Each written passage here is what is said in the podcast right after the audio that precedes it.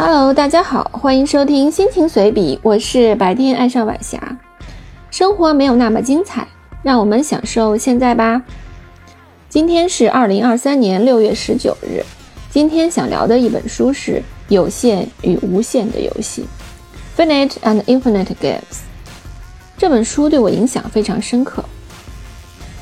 最开始是听樊登讲书，觉得这本书的内容非常简洁深奥，应该买来读一读。后来在二零二零年花了很长时间读完这本书，因为书虽然很薄，但是语言特别的凝练、经典，有种万物理论的感觉。它将世间所有事情浓缩为两种游戏：有限游戏与无限游戏。有限游戏以取胜为目的，而无限游戏以延续游戏为目的。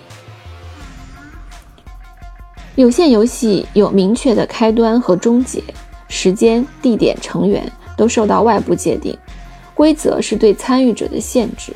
规则必须在游戏开始前就公布，且必须在开始游戏前认同规则。人们在有限游戏中赢得的是头衔，而当一个人被他人以头衔相称，人们的注意力便放在了已经结束的过去。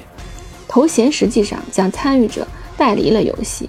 只要我们认可他的头衔，我们就退出了与他们在相关领域的任何竞争。无限游戏与有限游戏有且仅在这一方面相同。无限游戏的参与者，如果他们参加，就是自由参加；如果他们必须参加，就失去了参加的意义。无限游戏的参与者说不清游戏何时开始，他们对此不在乎。他们之所以不在乎，是因为这个游戏没有时间界限。事实上，无限游戏唯一的目的就是阻止游戏结束，让每个参与者都一直参与下去。无限游戏也没有空间和数值界限，而且也没有游戏资格的问题。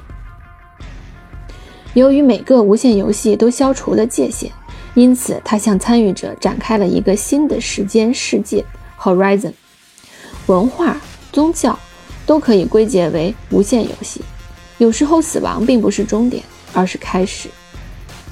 有限游戏无论输赢，在无限游戏参与者眼中，都只是游戏过程的瞬间。在《遗后记》中，我了解到作者詹姆斯·卡斯是一位哲学家和宗教研究学者。